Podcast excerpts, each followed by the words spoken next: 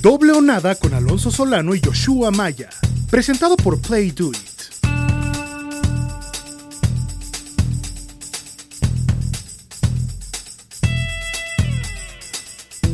Bienvenidos a la edición semana 17 de la NFL. Esto es Doble o Nada. Mi nombre es Alonso Solano. Donde quiera que se encuentren, gracias por hacernos parte de su día. Doble o Nada es presentado, por supuesto, por PlayDuit.mx, el mejor casino sportbook en México. Y como siempre, si el estandarte de PlayDuit.mx. Joshua Maya, ¿qué pasa? Rob ¿cómo vas? ¿Cómo estás, Alonso Solano? Qué gusto saludarte. Bien, bien, vaya semanita este, por supuesto, el día de hoy un poco manchada por el fallecimiento de O Rey Pelé. Eh, lo platicamos antes del Mundial, para mí, siendo alguna un top 3, un revolucionario de, de lo que es el fútbol, aunque obviamente cada vez menos generaciones lo vieron jugar, ¿no? Cada vez menos generaciones. Es un problema, es un problema. Yo tengo un autógrafo de Pelé. Tengo un autógrafo. ¿Ah, sí? ¿De que lo, tuviste de niño en alguno de los sí, una, vez, una vez vino a México y mi papá se movió por cielo, mar y tierra para conseguir un, autógrafo de pelea, así que ahí lo guardo con cariño. Este, Pero lo mm, tienes como la memoria para tuyo, digamos, ah, nunca lo vas a hacer un tipo de negocio, qué sé yo. No, para guardarlo para guardarlo. De hecho, y para pasarlo a las generaciones. trae mi nombre y el de mis hermanos. O sea, dice para Joshua, Samuel y Daniel de Roy Pelé. Fantástico. ¿Y por qué lo tienes tú y no tus hermanos? Eh, de hecho, está guardado en un álbum, en un álbum familiar. Mm, está guardado en un álbum familiar. Fantástico. Este, pero sí. Eh, El mayor autógrafo que tengo es el tuyo, nada más. ¿Nada más? Nada más. Enmarcado aquí. Ese lo tatuaste, ¿no? Que me pediste que te lo ponga en la espalda. Aquí en Para después tatear, tatuarlo. en la nuca. ¿no? Oye, Alonso Solano, antes de comenzar con la semana 17 de la NFL que empieza con un partido pedorrísimo. ¿Cómo este... así? No eso. Nada personal con tus Titans. Mm. Qué pedo con los Raiders, ¿eh? O sea. Mm. No lo hablamos esto, no, ¿verdad? En el del lunes. O sea, la decisión sí tiene un, fondo, o sea, sí tiene un, fondo que, que sí se entiende. ¿Cuál es el fondo? Para la gente que no sepa, el contrato que Derek Carr firmó en la temporada baja, los 121 millones por tres años, no tiene dinero garantizado y de qué manera se hace dinero garantizado en caso de que Derek Carr se lesione. Correcto. es de mentiras el contrato. Entonces a Mark Davis le duele el codo, eh, como ya lo ha demostrado muchas veces, y dice, no vamos para ningún lado, independientemente de que los Raiders sigan vivos en el tema de playoffs, no vamos para ningún lado.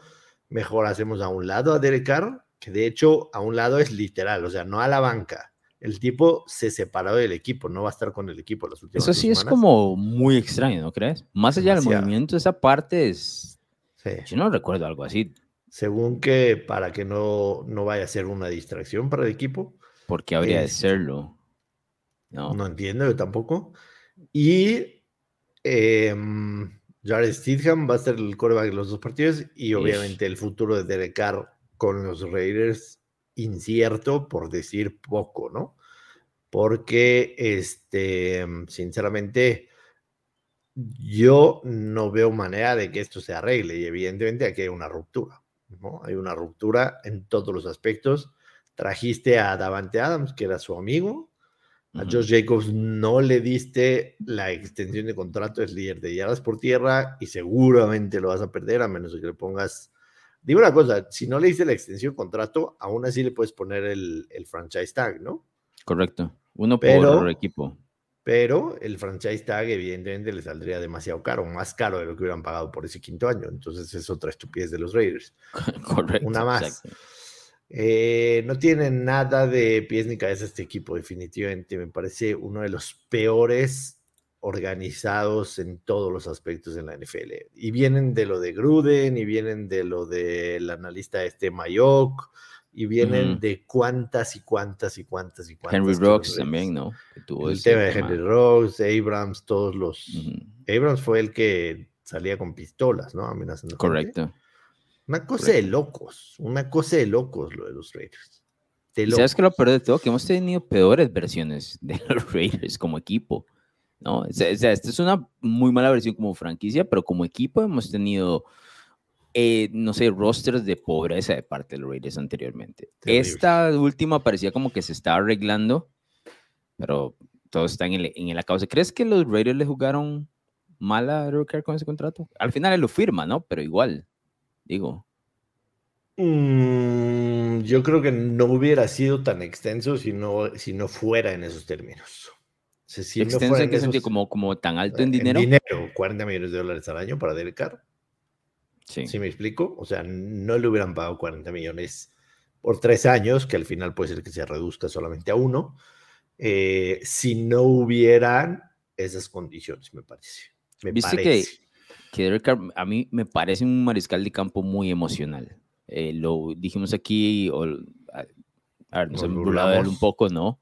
Con el tema de cuando lloró y demás, eh, lo hemos visto haciendo caras en las laterales, siempre lo hemos conversado, o lo hemos visto en las conferencias de prensa diciendo temas como muy de líder, ¿no? Y, y, todo eso, yo, para mí, para mí, Derek Carr se sintió enamorado de lo que vio los Raiders el año pasado, igual los Raiders hacia él, ¿no? En esa temporada catastrófica, por lo menos extra cancha que al final arroja playoff, y el tipo firma ese contrato apostando por él mismo, ¿no? Como dice, no, tranquilos, o sea, este es mi equipo y yo no me voy a echar, ¿no?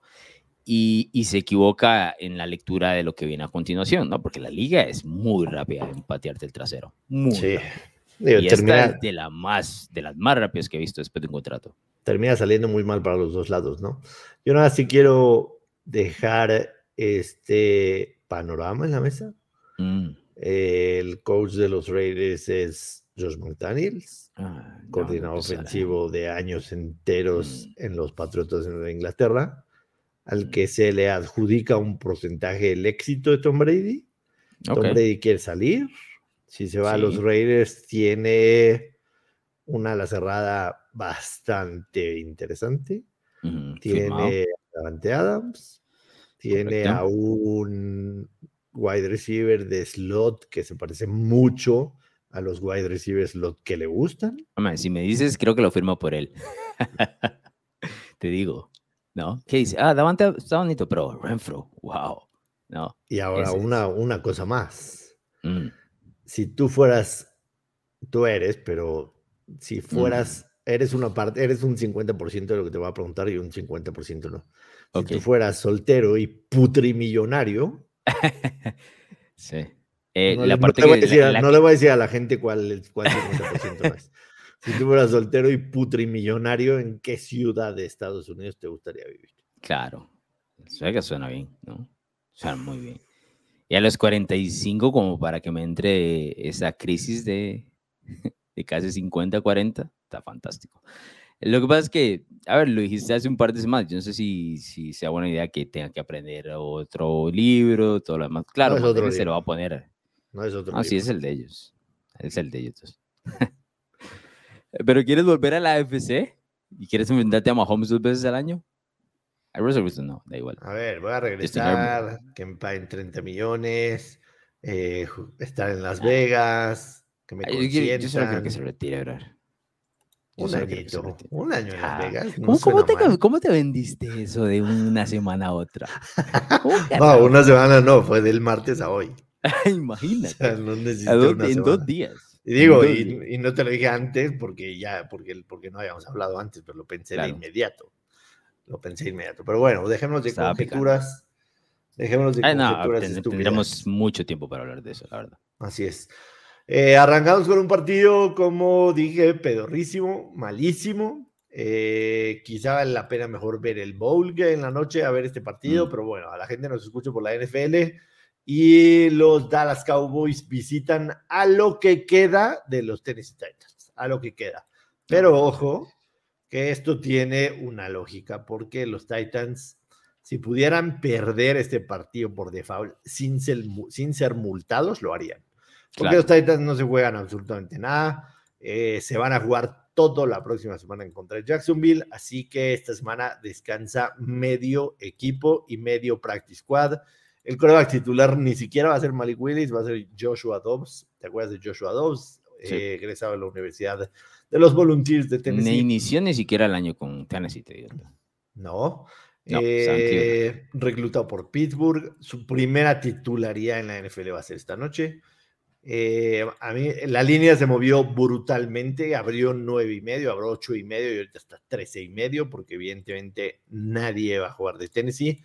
Y la realidad es que Dallas Cowboys puede ganar este partido simple y sencillamente presentándose en el campo.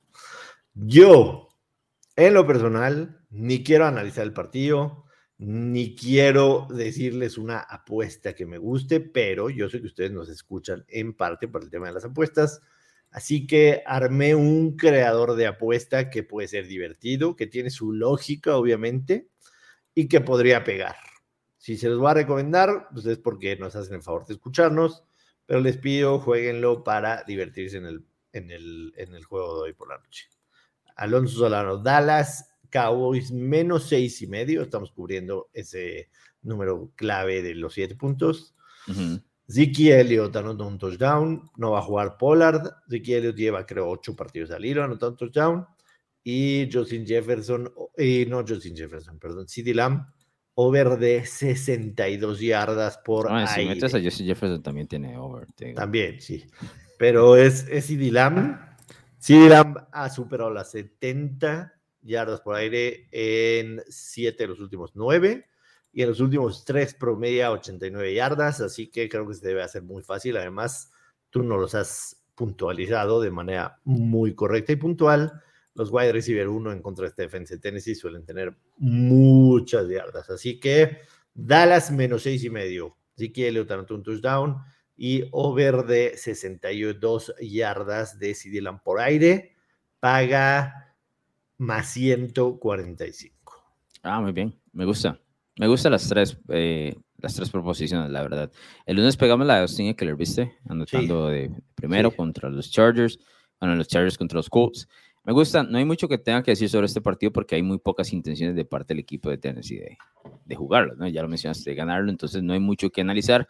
Las tres proposiciones que me, que me plantea, la verdad es que las veo muy posibles, te digo. Muy, muy posibles. Por lo que jugamos eso, ¿no? Eh, Juguemos eso. Juguemos eso, y, le ponemos un poquito de picante al, partido, que la verdad sí, está muy poco interesante. Creo que Dallas debe ganar tranquila en el partido, aunque podrían en la segunda mitad descansar algunos jugadores, descansar a Dag, descansar a Ziggy, descansar a Zigelam, para evitar. Pero ya entonces habrán hecho el daño, ¿no? Ya habrán hecho el daño, pero obviamente yo no voy a dar 13 y medio puntos, que es como está la línea ahorita, por un backdoor cover y en el over-under tampoco me voy a meter, sinceramente está en 40 Dallas, desde que regresó Dak Prescott, la ofensiva con más puntos anotados, después de la lesión cuando lo suplió Cooper Rush.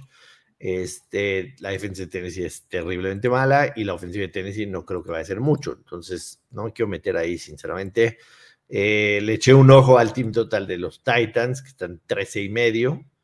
Es súper riesgoso, perdón, está en 12 y medio. 12 y mm. medio el team total de los, de los Titans es súper riesgoso porque un fumble o un pick six de milagro que Dak Prescott le gusta regalar, se te acabó la apuesta en, un partido, ¿no? Entonces, vámonos con ese creador de apuesta y nada más, simple y sencillamente para ponerle un poquito de sabor. Vamos con los partidos del domingo, Alonso Solano, si te parece. Hay unos que tienen mayor implicaciones en playoffs, hay otros que no tienen, como el primero que vamos a analizar, que es Atlanta en contra de Arizona. Eh, yo sinceramente creo que eh, no vale la pena meternos en este juego. Eh, quizá este regreso con McCoy, con Arizona, quizá es, es un, es, es una, es un, es, es lastimoso que a estas alturas de la temporada haya muchos jugadores implicados, por lo menos en el tema del fantasy fútbol, como por ejemplo de Andre Hopkins, que la semana pasada mucha gente lo tenía en sus equipos de semifinal y esperaban que Hopkins hiciera por lo menos 10 puntos. Hizo 1.4. Entonces, ahorita habrá gente que tenga Hopkins para la final y no sé ni quién va a ser el coreback. Bueno, pero es que por lo menos con Hopkins dices, bueno, no lo tuve la mitad de la temporada, ha estado ahí como brincando, no sé si, o sea, deberías tener otras alternativas si llegaste a la final con Hopkins. Sí. Yo tengo a Eric Henry y Joshua Maya. Ese es un problema. En la final. Imagínate los que tienen a, Pollard, ¿me entiendes? También. Y no juegan. sí, ni Pollard, ni Henry. Digo, para el tema del fantasy, es un problema. Digo, de hecho, hay muchos que son comisionados de ligas y, ni siquiera metemos la semana 18, porque en la semana 18 das no, jamás.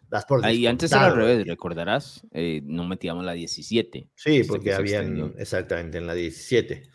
Pero sí, es una pena por el tema del fútbol fantasy. Entonces, este partido, las únicas implicaciones que tiene es fútbol fantasy. Creo que Atlanta puede ganar con ese juego por tierra en contra de Arizona, pero sinceramente se me hacen dos equipos a los que no hay que ni acercarse. Estarás de acuerdo conmigo.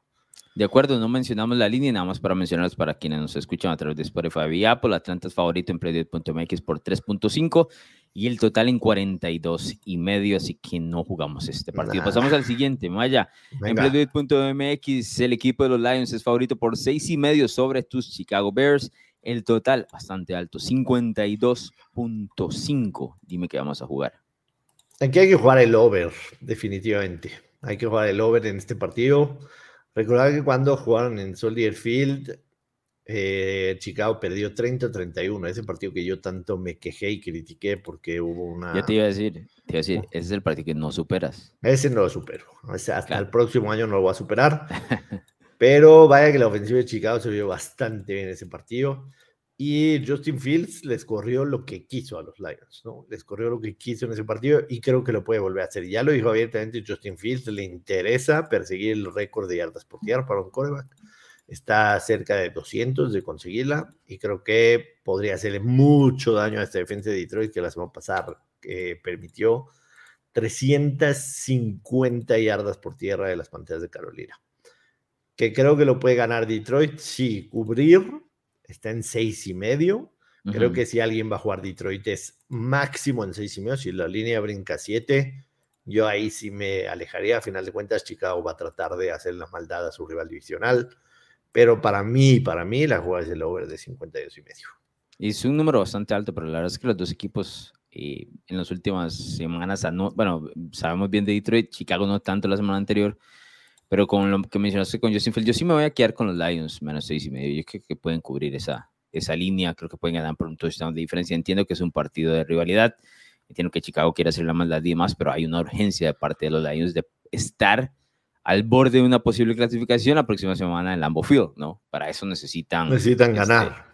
Y ganar bien, ¿no? Luego de, de, la sacudida que se llevaron en Carolina la semana anterior, yo creo que este es un partido donde responden y ganan por al menos un touchdown de diferencia. Maya, y también estoy de acuerdo que el, que total de 52 y medio se puede hacer. Dicho sea paso, te menciono, yo sé que a la gente no le, no le interesa cuando uno habla del fantasy fútbol, pero ya que te hablé de la final, Justin Fields es mi mariscal de campo.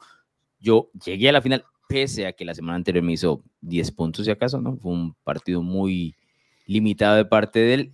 Esperaría que reviente ahora para, ese over. ¿no? Te va a ser campeón, te va a ser campeón Justin Fields para que lo quieras aún más. Eh, hay que decirlo, los partidos en, en, Detroit promedian creo que 60 puntos, los partidos que se han jugado en Detroit. Sí, no, Detroit es re contra agresivo en casa y ellos por defensa permiten muchos puntos. Entonces, y me, bien mencionaste hace como tres semanas atrás que Jared Goff tiene muchos más touchdowns en casa que de visitante, ¿no? Entonces aquí se ajusta a lo que estamos buscando en el over. El siguiente partido en playduit.mx los Jaguars son favoritos por cuatro puntos de visitante en Houston, duelo de la FC Sur, el total en 43 y medio. ¿Juegas algo? Sí, por supuesto. Eh, los Texans. Este, este, este, ¿Cómo? ¿Cómo que los Texans? ¿Cómo?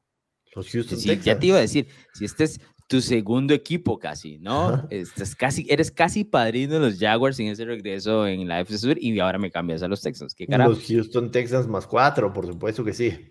A ver, eh, la, una, de las una de las dos victorias de los Texans es contra los Jaguars. Y hay que ver lo que hicieron los Texans las últimas tres semanas. A Dallas lo tuvieron a una buena decisión de ganarle. O sea, una buena decisión en zona roja de ganarle. Una en cuatro oportunidades, no necesitabas cuatro. Eh, a Kansas City lo llevaron a overtime y la semana pasada le ganan a Tennessee. Este equipo se ve mejor en las últimas semanas y Jacksonville está exactamente en la misma situación que los Titans. No tienen absolutamente nada que jugarse esta, semana. Entiendo que es un equipo que viene embalado, que viene jugando bien, que va a tener un descanso largo porque jugó en, la, semana, en la semana 16, la jugó en jueves, pero la realidad es que Jacksonville no tiene ninguna necesidad de esforzarse a fondo en este partido. Además, que los Texans es un equipo que históricamente se le indigesta mucho a Jacksonville. Te de hecho, número. Houston le ha ganado. Últimos ocho. Siete de los últimos ocho. Sí, sí, sí. straight up, ¿no? No, pero no son siete los últimos ocho, es uno, dos, tres, cuatro, cinco, seis, siete, ocho, nueve, nueve consecutivas victorias de Houston sobre Jacksonville. No los últimos diez, entonces.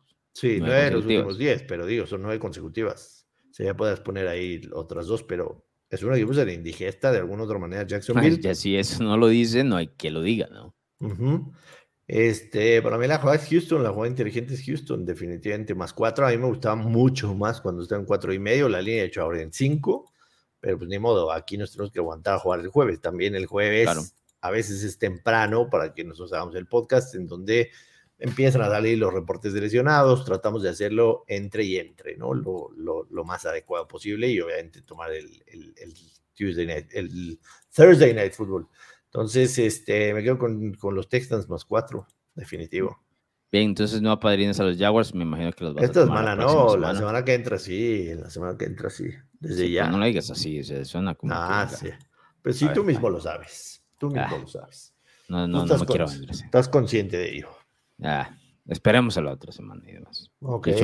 Play2.mx tiene a los Chiefs favoritos por 12 puntos sobre los alicaídos, quebrados desquebrajados Denver Broncos y el total en 45 puntos, 12 puntos de diferencia. Nunca lo ibas a pensar eh, entrando a la temporada, pero bueno, que jugamos. Me da, mucha risa las declaraciones de Justin, de Roger Wilson después de que, después de que ya este, se presentó ante los micrófonos que habían despedido a Nathaniel Hackett y, y el güey estaba lleno de rabia porque lo habían despedido. O sea, mm. que ¿por qué no jugué mejor, cabrón? Lo hubieras demostrado durante 16 semanas.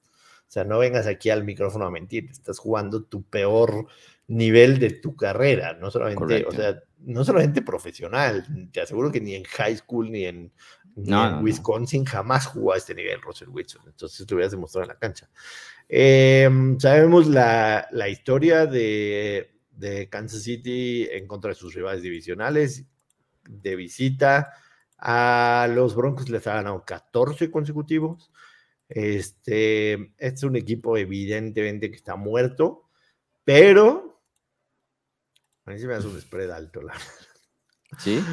Ah, la UAD tendría que ser Kansas City, definitivo. Mm. Sí tendría que ser, pero a ver, yo para agarrar un menos 12, sinceramente, o sea, tendría que ser una situación en donde esté muy claro todo, porque este, este mismo partido lo debatimos tú y yo de manera eh, de a, fondo, eh, que jugaron hace cuatro semanas. Es el mismo partido. Exacto, en donde, en donde Kansas City eh, tenía ventaja, y, ni siquiera son tres semanas, 27-0. 27-0 antes de ir al descanso. Anota uno Denver, intercepción de Mahomes, anota otro Denver y ya, de repente así, y pum, terminan cubriendo el spread con un backdoor touchdown. Y puede pasar exactamente lo mismo, exactamente lo mismo. Kansas City, a final de cuentas, lo que quiere aquí es salir lo más entero posible, ¿no? Encontrar un rival divisional jugando en casa en diciembre. Para mí son muchos puntos. A ver, que, en, el, en el partido de hace tres semanas sí te dije, nueve y medio en casa divisional, yo, lo, yo voy con Denver. Aquí no me atrevo a ir con Denver, son tres puntos de diferencia. Aquí creo que la jugada debería ser Kansas City. Si me preguntas si yo voy a jugar este partido, ni con el total me voy a meter, no lo voy a hacer, no me gusta nada. Ni el total no te gusta nada. No, 45 puntos. 45. Sí, 45 puntos, yo creo que puede ser over. Creo que puede ser over. Es que, a ver, la, versión de la defensiva de Denver que vimos la semana pasada es, es la peor basura del mundo, ¿no? O sea, la que no se presentó. Sí. Pero, pero sí ha sido una defensa que, que antes de la semana pasada te, daba partido. Ahora que, que, Kansas City les pueda volver a meter 30, no tengo la menor duda. Nada más necesitas saber si Russell Wilson te va a cooperar, cooperar con 15 puntos. Yo, yo sí creo que puede cooperar con 15 puntos. Ahora también creo que los Chiefs van, van a cubrir ese spread, pero estoy de acuerdo que no es una jugada que deberíamos tomar. Tienen que haber mejores alternativas en una semana 17 eh, que esta, ¿no? Es, es mucho spread. Y, a veces también me pone un poco de duda si el, el cambio en general de un coach eh, ayuda eventualmente a, no sé, una mejor disposición, un mejor ánimo de un equipo, en este caso de Denver, ¿no? Que em, no se va a mostrar tan apático como el día de Navidad, la verdad, ¿no? tienes apagado el micrófono, Maya. ¿Entiendes aparte del cambio del coach? Eh, en el fútbol se usa una frase súper trillada, un cliché de que técnico que estrena, equipo que estrena técnico gana, etcétera, etcétera. Pero, yo, no lo decía por el soccer, la verdad. No, lo decía por la humillación más que todo que recibieron hace una semana. Sí, o sea, lo que quisieras es que este equipo muestre algo, ¿no? Después de, que fueron la burla de esta semana. Exactamente. Pero, a ver, con este coach no tienen absolutamente nada de que los identifique porque yo creo que ni lo conocen. O sea, es un tipo, es un tipo que trabajaba en la semana en su, en su, este, en su oficina, o sea, no es que iba al campo. No, aparte de todos. Y es un tipo que en el partido estaba en el palco, con un micrófono hacia... ¿Te acuerdas de este tipo? ¿Por qué lo trajeron? ¿Te acuerdas del partido de la semana 1 de Denver en contra de Seattle? Por supuesto. Esos, no solo ese, esos 40 segundos, esos 40 segundos que se comen y después intenta un field goal de 60 yardas, lo traen a él. Entonces, ni siquiera es que digas, era el asistente de cocheo, era el coordinador ofensivo, era el coordinador defensivo. Por ejemplo, en Carolina, vamos a decir, en Carolina, o sea, traen a Wills y tiene marca de bueno, está ahí, desde que llegó, pero estaba ahí, ¿me entiendes? Estaba en contacto con los jugadores. Este tipo es Juan de las Pitas. No lo conocen.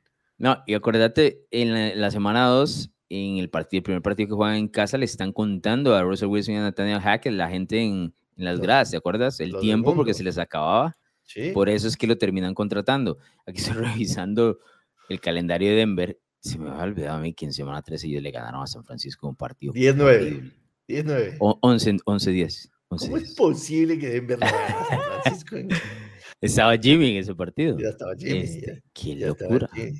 Es una locura. Y, y, ese puede ser un partido que le haga falta a San Francisco para escalar una mejor posición. San Francisco perdió contra Chicago y contra Denver.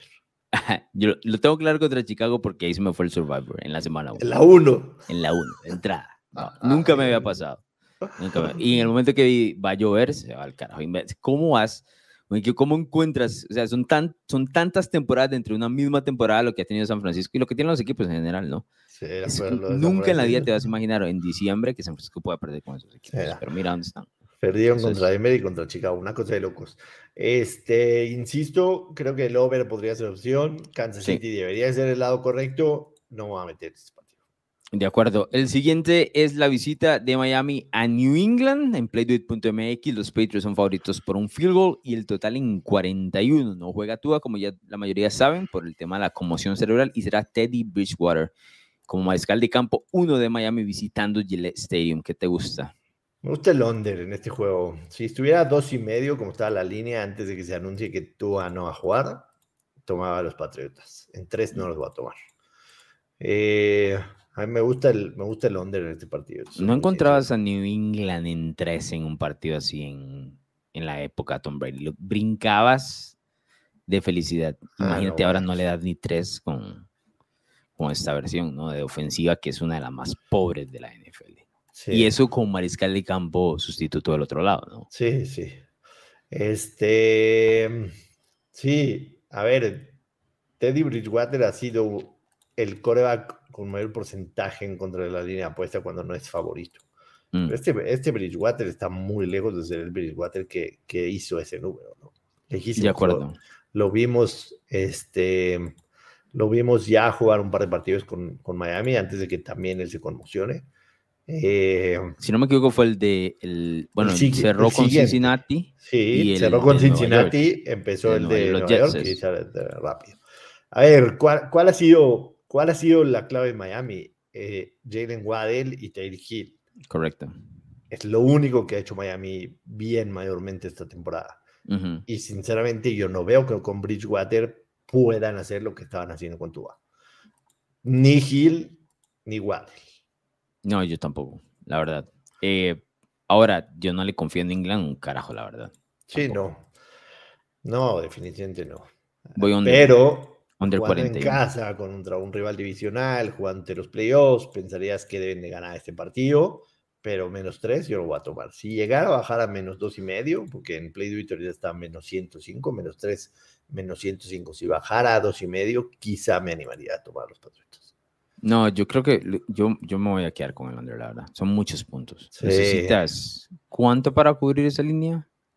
Eh, con un 21-18 todavía estás cobrando el. Sí, 21-17 estás cobrando. Y, y eso suenan como demasiados puntos para esos equipos, te digo. Sí, el partido que este jugaron en Miami fue 27 esta temporada. En total. 27. Fue la semana 1. La semana 1, sí. No, yo claramente me quedo con, con, el, under. Claro, sin ningún problema. Y no, ni volteo a ver el spread, la verdad, porque ser un spread de, bastante engañoso, porque no sabes qué va a presentar Miami con Teddy y New England, de ofensiva. Sí, ya, viste que van, que van a, están los rumores del regreso de Bill O'Brien como coordinador ofensivo de los Patriots el próximo año, que sería el tercer coordinador ofensivo distinto de Mac Jones. Eh, una locura, la verdad, una locura. Pero bueno, nos quedamos con el under. Eh, esta es una rivalidad que te digo, a mí me llama mucho la atención en los últimos años. Los Miami Dolphins, si no me equivoco, han ganado 5 al hilo sobre New England. Pero bueno, el escenario los pone con, con todo en una situación complicada de, de conmoción necesario para, para ambos. En New England si pierde queda eliminado, por cierto, de, de postemporada. Entonces, hay mucho que ver de ese encuentro que no va a ser bonito. Eso está más que claro. El siguiente en Playdoit.mx, los Giants favoritos en casa por 5 y medio sobre los Indianapolis Colts. El total en 39 puntos. ¿Quién va a ser el mariscal de campo de los Colts, Vaya? ¿Nick Foles va a seguir Nick Foles. Nick Foles. Mm. La semana pasada lanzó tres intercepciones. Este, que, que la gente, alguna, no voy a decir todos, se siguen quedando con el Nick Foles que fue campeón del Super Bowl. Pero créanme, yo lo tuve en Chicago. A ese Nick Foles, campeón del Super Bowl, no le queda más que el apellido. Nada más. Nada más. Eh, Nick Foles no tiene absolutamente nada para ser coreback en la NFL, ni suplente. Ni suplente. Para mí, Giants menos 5 y medio la jugada. Mientras se mantenga abajo de 7, definitivamente gigante. Así, así los tomo, sin ningún problema. Sí. Estos son dos equipos que a mí no me encantan, la verdad. Apostarle, nada. obviamente verlos, nada. Entiendo la necesidad de Nueva York, pero no tiene. es que el otro lado tengo que llevarle dinero a Daniel Jones. No tiene manera de, mover el balón Los Colts. no tiene manera. O sea, a ver, no tienen coreback. No, eh, tienen running back. No tienen running back. No tienen mm. nada. Sí, la no verdad. No tienen nada. ¿Cómo le vas a hacer daño a, los gigantes? Si les puedes hacer daño a los gigantes, lo hablamos la semana pasada que, que Josie Jefferson iba a reventar en cuestión de yardas, porque juegan men to men, porque no tienen buenos corners. Mm. Aquí no los necesitas, no necesitas nada para frenar. Sí. Estás dispuesto a dar cinco y medio entonces. Sí, definitivo. Ah, muy bien, me gusta la confianza, la verdad. Yo la verdad es que no me gusta ninguno de los dos equipos. Eh, son equipos que no les he apostado. A los Giants les aposté un par de semanas y los, los hasta el final. Los Giants ganan este juego y están en postemporada. De, de acuerdo, entiendo la necesidad de, de Nueva York de, de, meterse, de ganarlo y meterse y estar en casa y no desperdiciar esa posibilidad en semana 17. Pero pues, no hay nada en Nueva York que les, no hay nada que les sobra en Nueva York. ¿eh? O sea, eso hay que dejarlo claro. Pues cierras, cierras contra Filadelfia, o sea, no te la puedes jugar a no ganar. no, no, eso, y gana eso, convincentemente. Eso está para, para clasificar. Ahora, yo no tenía a los Giants llegando a postemporada al inicio del año. Eh, tremendo trabajo de Brand la verdad, si logra meterse. La verdad, sí. Con Nueva York. Yo, de los equipos de la NFC este no, no los tenía. Eh, el siguiente en MX, los Eagles favoritos por seis y medio, el total en 42. Está enfrentando a los Saints, que te gusta. Jalen Hurts regresó por primera vez hoy a entrenar después del tema de la lesión de hombro que tuvo contra Chicago. Eh, no, hay un, no hay un nombramiento oficial aún de quién va a ser coreback. Definitivamente creo que si Jalen Hurts va a ser el coreback, la línea va a subir por lo menos tres puntos, o sea, se va a convertir en nueve y medio. Eh, Filadelfia necesita un solo partido ganado más para em, ser el número uno de la NFC. Yo creo que la gente que nos escucha vale la pena arriesgarse con ese menos seis y medio, tomando en cuenta que Hortz podría jugar. Podría. Lo estás viendo como adelantándote para el hecho de que el... un poco en el momento en que, si, se, a ver, si se anuncia que Hortz va a jugar, esto va a subir a nueve y medio. Sí, Si no juega, quizá baje un punto nada más, ¿no? sí, eso, lo tengo claro. Lo tengo claro. Pero ahora, ante la presencia de Gardner Minshew, ¿cómo lo haces? No, yo creo que, a ver, creo que, que, que Minshew jugando en casa con esta ofensiva definitivamente pueden ganar por más de un touchdown a los Sí, yo también la verdad es que voy a dar esos eh, seis y medio. Creo que Philadelphia es un equipo muy completo y suficientemente bueno en general en todas las líneas como para complicar a New Orleans y, y a su mariscal campo, en este caso, Lawton, o cuando le den el balón a Tyson Hill. Em, yo creo que cubren, la verdad. Ganan este partido por 10. Me parece que va a ganar el equipo de, de Philadelphia, que además va a terminar, como bien mencionas, como el sembrado número uno de la NFC. Eh, no tiene para esperar más. O sea, necesita también como ya acabar con esta, no es que sea una gran duda, pero el hecho de que se ha acercado Minnesota y San Francisco en las últimas dos semanas. Sí, cerrar ya, cerrar, ya. Exactamente. Entonces eh, ahí tomamos al equipo de los Eagles menos seis y medio. El siguiente duelo postemporada este de los malos. De los malos. Mal partido, pero bueno de atractivo. atractivo partido, malos equipos. Eso es la, la realidad. Los Buccaneers son favoritos por tres puntos en playduit.mx, el total en 40 y medio. Básicamente el escenario es el que gana, está con todo para meterse eh, a la postemporada como campeón de la NFC Sur. ¿Qué te gusta, don Joshua Maya? Eh, yo aquí le voy a recomendar a la gente comprar medio punto y tomar a Carolina más tres y medio. Tú los tomaste a principio de la semana más cinco. Me parece que fue una decisión magnífica. Este, Yo les recomiendo a la gente comparar medio punto y agarrar a Carolina más tres y medio, menos 120, definitivamente. Em, se enfrentaron una vez en la temporada, 23, 21-3, ganó Carolina. Em, esta defensa de Carolina es un muy buen pareo en contra de lo putrificada ofensiva que está mostrando los Tampa Bay Buccaneers. Eh, van a presionar a Brady, tienen un buen par de corners, tienen buen linebacker van a correr el balón y lo van a hacer exitosamente. Eh, definitivamente me gusta Carolina. Sí, a mí también con los puntos. Es más, eh, creo que van a ganar straight up, te digo. Sí. ¿Qué llevas? ¿Qué llevas tú en ese straight up? Así como en una quiniela sin línea. no, tengo, no tengo quiniela sin línea, te soy muy sincero. Pero ¿qué, ¿qué, le pondrías? Pondría Carolina.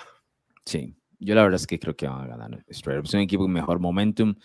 Eh, Tampa lo que nos mostró fue el día de Navidad, ¿no? Eh, que jugaron eh, el 25, terrible en Arizona. Terrible. terrible.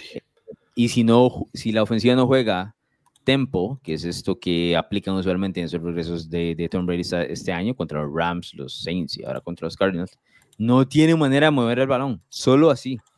Y eso usualmente se hace en los últimos minutos de los partidos. Eh, antes New England lo hacía en su momento para allá el 2012, eh, en general en muchas partes del partido, pero Tampa se rehúsa a hacer eso. Yo no sé cómo le ponen puntos a Carolina, te digo, con sí, me cuesta mucho trabajo. El under también puede ser muy buena opción, 40 y medio.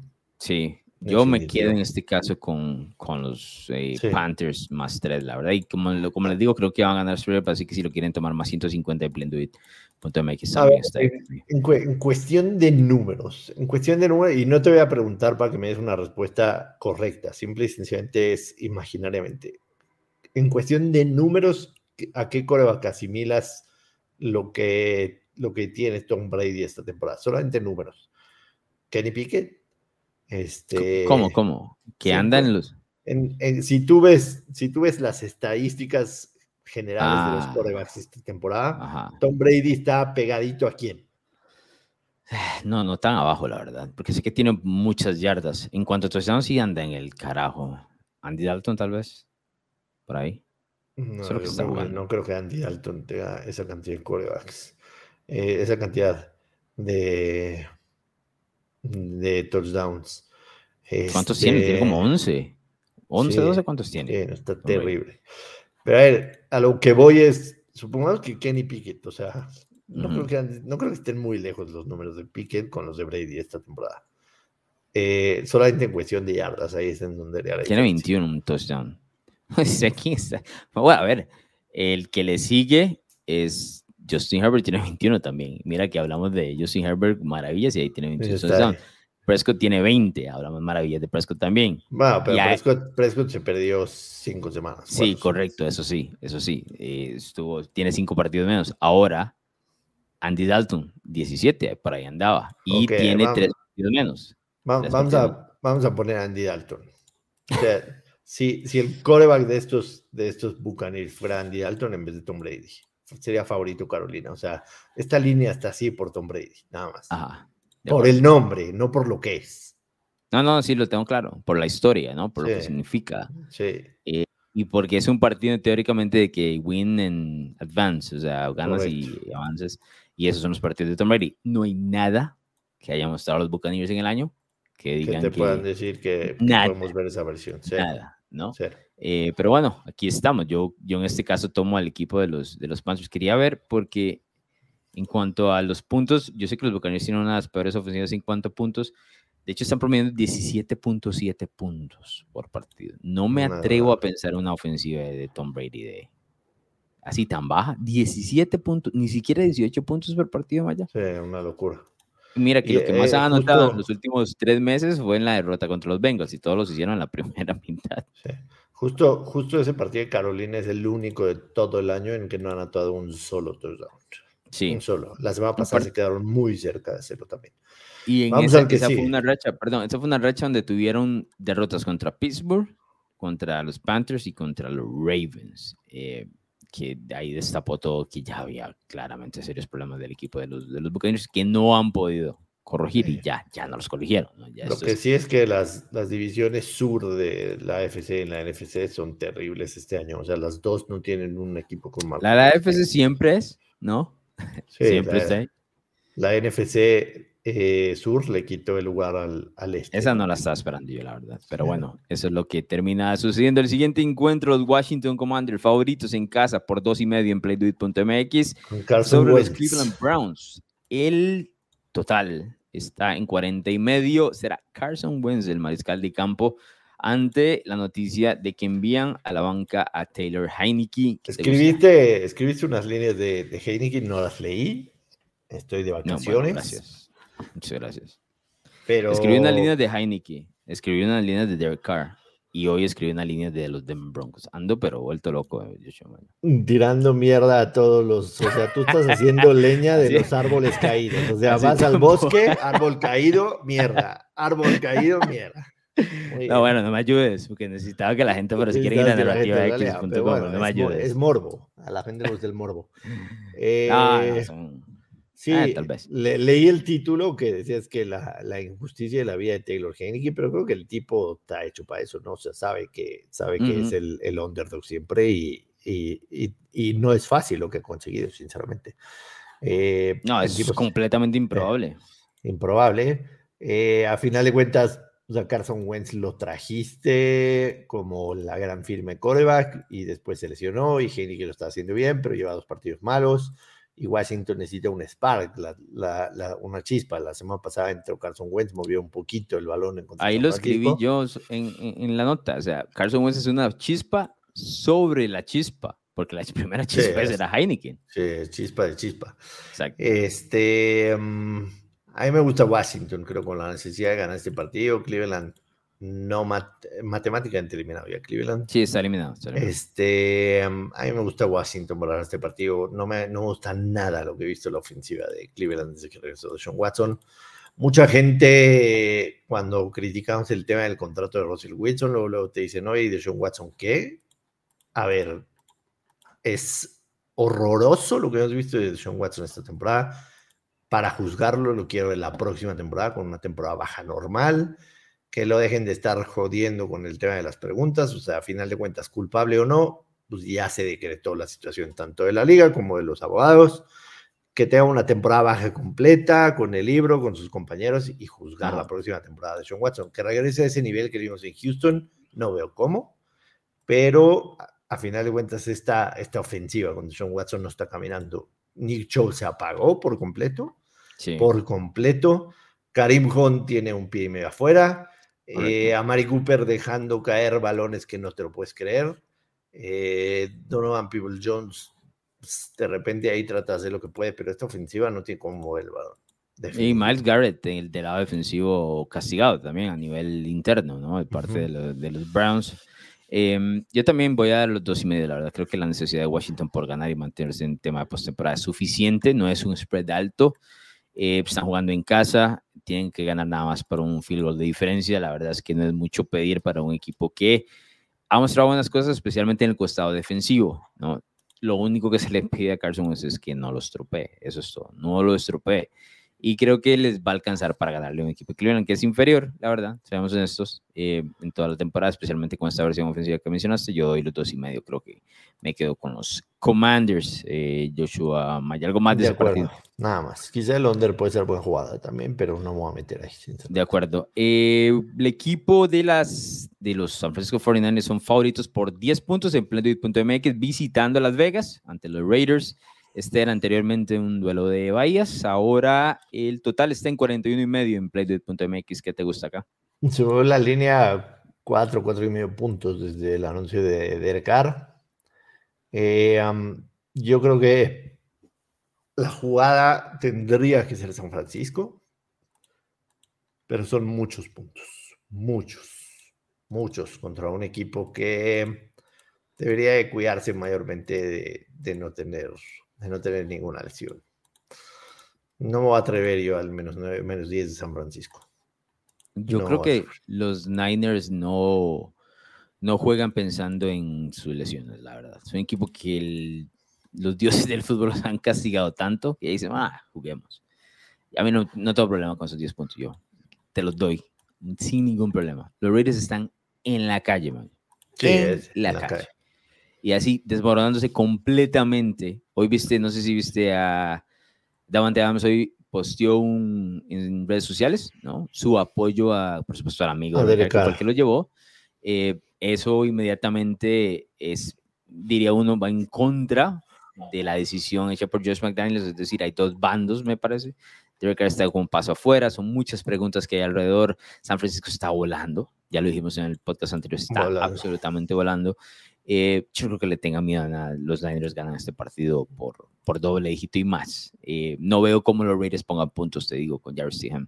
Si es el mismo Jarvis Stidham que yo recuerdo del New England, eh, no debería ser competencia, la verdad. Entonces, me quedo con los Niners. La defensiva, trate eso. No, es que la defensiva de los Niners contra Jarvis Stidham, Maya. No. 10 de 10 veces. Te doy los Lunes, martes, miércoles, jueves, viernes, sábado y doblemente el domingo. Te digo, eh, doy esos 10 puntos, me quedo con San Francisco. ¿Algo que te guste el total ahí, 41 y medio? No. Nada. Pasemos al siguiente duelo importante para ambos equipos. De hecho, los Jets son favoritos por dos puntos en Seattle.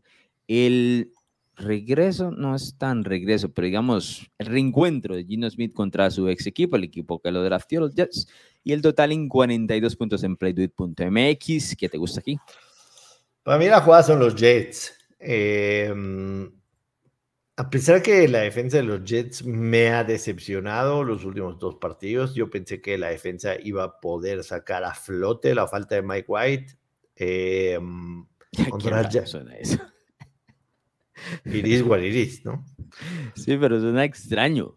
O sea, realmente no se vieron tan mal, pero tampoco tan bien. O sea, Jackson. No, bien no se vieron. Jacksonville les hizo 19, Detroit les hizo 20. Una semana antes, Buffalo les hizo 20 nada más. No está mal esta defensa, pero yo creo que es lo suficientemente buena como para mantener a Gino Smith en línea que vienen en una caída libre los, los Seahawks brutal, ¿no? Y hay un tipo que es clave ahí y es Tyler Lockett. Tyler Lockett se dedica y sí, tiene sus aciertos y sus errores, pero pero Tyler Lockett es el, el tipo del que te va a hacer la jugada grande para, para, para Seattle. Y es el que más confía Gino también. Sí, ¿no?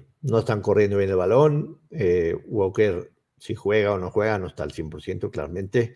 Y Gino está cometiendo errores que no cometía al principio de la temporada. Eso, eso, esa es la parte que yo creo que más que todo es, es clave, digamos, porque Gino sí busca mucho a, ambos, pero el tema de los errores, no, no tiene la misma confianza que al inicio de la temporada. Eh, que inició con todo, ¿no? Inició absolutamente con todo y nos, nos puso a dudar inclusive si, si esta es la versión real de Gino Smith o el, o el tema de que estuvo banqueado por muchos años, ¿no?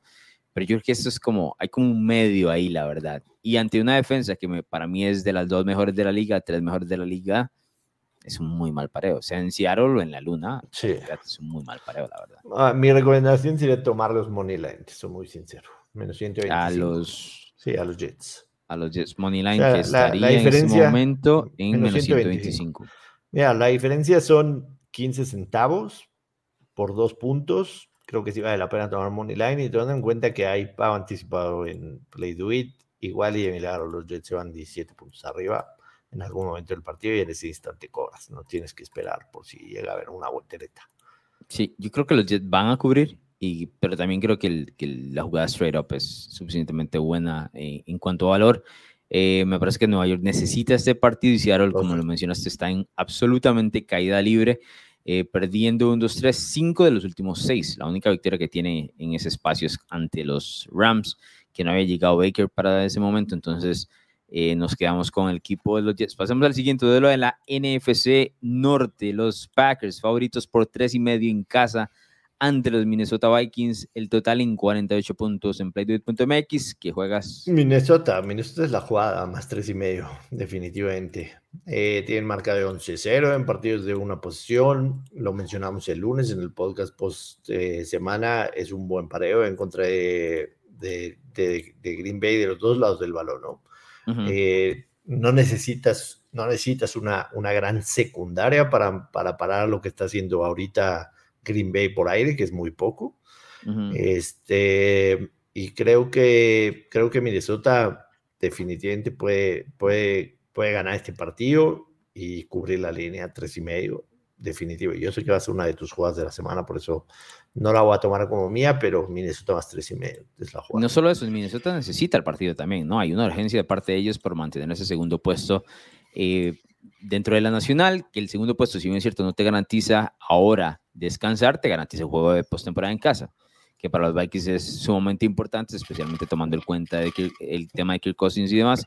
Eh, sí, yo voy a tomar, por supuesto, los puntos. De hecho, ya te he mencionado que iba a agarrar a los Vikings straight up. En este momento en Playdoid.mx está más 160. Yo creo que los Vikings van a Lambeau Field y ganan este eh, partido. No me estoy yendo por la racha de los dos equipos. Creo que Minnesota es un pareo complicado para Green Bay en general. Y esto te lo mencioné en el podcast anterior y te lo he dicho anteriormente.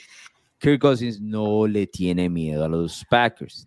Él, de hecho, tiene en el straight up eh, cuatro victorias y tres derrotas contra Aaron Rodgers. Entonces, nos quedamos con los Vikings ganando este partido. Tomen los puntos nada más para que puedan eh, cobrar ahí en playdoit.mx. Siguiente duelo de equipos de Los Ángeles, vaya, será técnicamente eh, el Casa, el equipo de los Chargers, favorito por seis y medio sobre los Rams el total en 43 puntos. ¿Juegas algo? Yo creo que la jugada son los Rams, sinceramente. Mm. Em, la semana pasada, finalmente, finalmente, eh, los Chargers obtuvieron su boleto a postemporada. Eh, primera vez desde 2018. Eh, yo creo que puede haber una relajación tranquila, sin, ningún problema. O sea, no es que los Chargers estén escogiendo quién va a ser su rival en primera ronda. Podría ser Kansas City, podría ser este, Cincinnati. No creo que se vayan a meter en eso, te soy muy sincero. No creo que se vayan a meter en eso. Y creo que los Rams, a final de cuentas, con Baker Mayfield, están encontrando ganas de volver a presentarse en el campo. O sea, sin hacer mucho, ¿me entiendes? Cam Maker se está corriendo bien, lo vimos anotar tres veces la semana pasada en contra de Denver. Eh, creo que este partido, creo que este equipo, por lo menos con Sean McVay, está, ¿no? Y van a tratar de, dar lo mejor que sí. Se me hacen muchos puntos para un equipo que, que los Chargers no se juegan absolutamente nada. Este me gusta eso, la verdad. No hay una eh, gran motivación, de parte de Staley y los Chargers por ganar este partido con contundencia, más allá de mantener, de ganarlo, porque necesitan entrar con, con, buen punto, ¿no? Buen tino para postemporada, pero realmente no le surge. El equipo de los Rams también está en ese tema de que con Baker está encontrando algún puesto. Eh, interesante, 51 puntos le pusieron a los Broncos la semana anterior, claro, eh, mucho, mucho campo corto con los regalos de Russell Wilson, pero eh, yo creo que seis puntos, la, seis puntos y medio, la verdad, sí, sí son muchos, y creo que los Chargers ganan el partido, pero cubren eh, la escuadra de los Rams. Eh, creo que Cam Makers, para aquellos que le gustan los props, va a seguir anotando en este partido, además de que los Chargers ya sabemos a través eh, de la temporada, son uno de los mejores equipos deteniendo el juego por tierra, a pesar de que han mejorado en las últimas dos semanas, igual mantengo que si un equipo se compromete a correrles el balón, lo, va a puede lograr, exacto. Así que nos quedamos con los Rams. Y creo, que, y creo que Mayfield se juega mucho estas dos semanas, ¿eh? Ahí tengo un artículo en, camino ahí. Estaba, me dejaste como la duda de la semana, hace como dos semanas que me preguntaste, ¿te acuerdas? Que, que, iba a pasar tres, dos, y me puse a revisar y creo que hay un camino que lo voy a explicar en, en narrativax.com donde Baker se puede quedar en Rams, digo. Hay sí, yo también lo veo. yo definitivamente también lo veo. este, todo esto cuenta, ¿no? Para estos partidos, eh, básicamente es una audición para McVeigh. Y hasta este momento va todo muy bien, la verdad. Va todo muy bien. Pasamos al último juego del domingo, que es eh, primero de enero del 2023. Los Steelers visitan a los Ravens. Los Ravens son favoritos por tres puntos, un field goal y el total apenas en 35 puntos en playduit.mx. ¿Qué juegas, Maya? Mm, todo indica que Lamar Jackson no va a jugar, lleva 11 días seguidos sin presentarse en las prácticas y cuando normalmente esto sucede, pues no es que vayas a jugar de la noche a la mañana, ¿no? Primero practicas y después te tiran al campo, entonces eh, no veo que, que va a jugar. Los Ravens tienen boleto de playoffs asegurado. No es necesario que juegue. Casi misma situación que la de los Chargers, o sea, no se van a poner a no se van a poner a especular con quién va a ser mi rival. Sinceramente, yo veo difícil que tengan intención de quitarle la división a Cincinnati, que está un juego arriba. Ah, que Cincinnati puede perder esta semana, definitivamente puede estar perder y, los dos llegar con el mismo récord al partido que van a tener en la semana 18. Ganar la división te da el primer partido de local en casa, si es un premio importante. Además, los Ravens van a saber ya el, el resultado de Cincinnati Ah, no, no van a saber el resultado. No, es al revés. Cincinnati va a saber el resultado de los Correcto. Yo creo que Pittsburgh más tres. Más tres. Si estuviera tres y medio, saltaría Olin, sinceramente. No, y la defensa, imagínate el pareo de la defensa de los Steelers, que está jugando bien, ¿no? Se, se presenta. Cam Hayward tuvo un, un gran partido la semana anterior. Ya sabemos todo lo que hace TJ Watt. La defensa de los Steelers te presenta a jugar contra Tyler Huntley. Eh, Yoshua Maya, te digo, es un pareo terrible para los Ravens. Yo me quedo con los Steelers, eh, con los puntos. Va a ser uno de esos. Eh, hablamos la semana pasada, el lunes hablamos de, que nos gustan los partidos así, eh, todavía feos, fríos. Así va a ser. Este, este, si quieres de la vieja escuela y de la AFC Norte, como siempre, entre estos dos, ese es el clásico partido de estos. No esperen muchos puntos. Eh, yo me quedo también con el tema de los Steelers. El total está en 35, está muy bajo, ¿no? Como para tomarlo, la verdad. Muy bajo. Pensaría que igual la jugada es de Londres, sinceramente, pero sí, yo también. Pero, pero sería, o sea, claramente es un número reaccionario a lo que ya hemos visto en lo que vimos la semana pasada de los dos, ¿no? De, ambos y el tema de los mariscales de campo, ¿verdad? Que estamos hablando de Kenny Pickett y Tyler Huntley no, no mueven el balón regularmente, así como que digas, no, puedes encontrar dos drives de touchdown, no es cierto. Uno a lo mucho, a lo mucho. Entonces nos quedamos con los Steelers más eh, tres puntos, mejores jugadas. Yoshima, ¿cómo te fue la semana pasada? Uno, dos. Es así como es como tu camino, la verdad. Es que mi suerte con mis juegos de la semana. qué suerte, qué suerte. La que, la, que tú, la que a ti te sobra es la que a mí me falta, exactamente. Yo solo escucho quejas, pero yo eh, paso a la caja cuando escucho las quejas por allá. Houston más cuatro. Ajá. Lo lograste como jugada de la semana y todo contra tus eh, Houston, Houston más cuatro. Jacksonville Jaguars, a ver. Gigantes menos cinco y medio y los Jets menos dos, aunque recomiendo, digo, aquí, aquí tratamos de agarrar el menos 110 como está, como está la línea. Eh, recomiendo los Jets lo tomen en Moneyline menos 125, pero yo menos dos lo doy, sin problema. Me gustan, me gustan. Eh, la verdad es que van por lo que hemos eh, comentado. Voy con el under entre New England y Miami. Son 41 puntos, ya lo conversamos. Ofensivas que no tienen mucho ahí llevo a Washington menos dos y medio contra los Browns. Ese no lo, lo, tomaste, me la dejaste ahí. Entonces vamos a agarrar a Carson Wentz y dos y medio, dando dos y medio contra el equipo de Cleveland. Y el último de ellos es Minnesota, más tres y medio visitando Minnesota a los Packers en Lambeau Field. Esas son las, las jugadas de la semana. ¿Cuándo será el día? ¿Será esta la semana que nos vamos a 16 de mayo o te vas a poner a seguir con esa marca, amigos? Tiene toda la pinta. Toda la pinta de 6 Mejor, mejor era no decir nada, pero ya lo sabes. Pero bueno, eh, tenemos eh, fin de semana de college football, las semifinales. Joshua Maya por fin han llegado, nos encantan. La verdad, esos son los días que más me gustan a mí del año. Estas semifinales se notan un poquito extraños los logos, tengo que mencionar. No, no voy a dejar de mentir. La verdad es que sí se notan un poco extraños los logos, pero bueno, aquí estamos. Eh, no tengo las líneas aquí abiertas, no sé si las tienes ahí para que me las vayan contando, si no las voy buscando. Cuéntame. Em, el sábado son los dos partidos. El primero es a las 3 de la tarde. Correcto. Eh, Michigan menos 7 y medio en contra de TCU. Aquí hablamos toda la temporada sobre TCU. Este, llegaron invictos al juego de campeonato, pero perdieron en contra de Kansas State. Pero la temporada de TCU fue realmente fantástica, ¿no? O sea, terminar tercer sembrado y meterse a los playoffs, absolutamente nadie lo hubiera esperado. De hecho, su momio al iniciar la temporada era de 200 a 1 por ser campeones, ¿no? No creo imagínate quién tiene el tiquetito ahí, unos, cuantos dolarcitos. tiene que haber algún. Ni Andy Dalton. ¿Algún... Ni Andy Dalton. Ah, tiene que haber, iba a decir algún aficionado hueso colorado, pero ya me mencionaste el colorado que no lo Andy tiene. Dalton es colorado y de hueso colorado también, pero él no puede apostar porque si no le pasa lo que le pasó a Miles Austin. Claro, claro.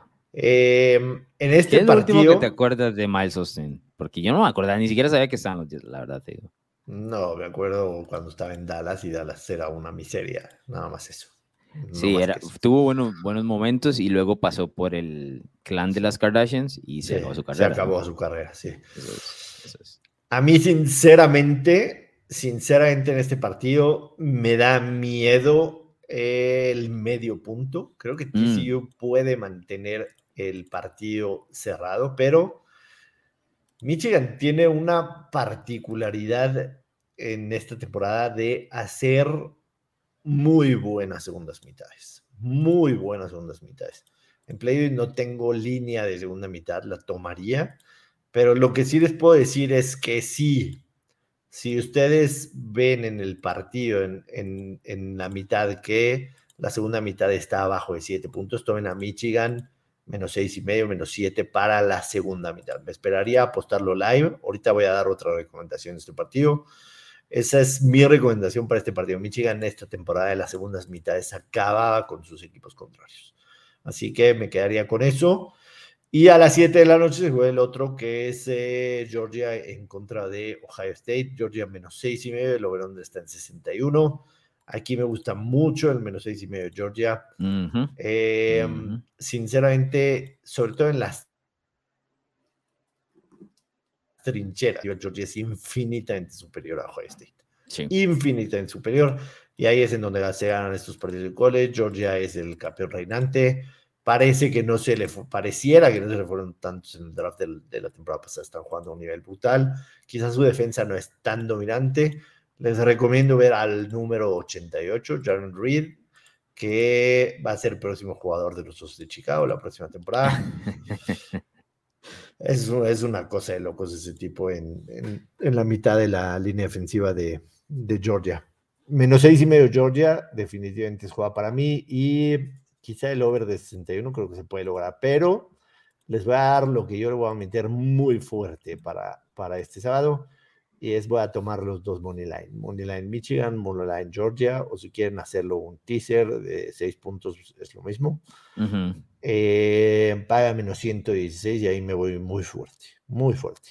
Michigan money line, parlay con Georgia money line. No veo, sinceramente, manera de que TCU, sí, tuviera una temporada fantástica, excepcional, pero no, no va a poder con este equipo de Michigan.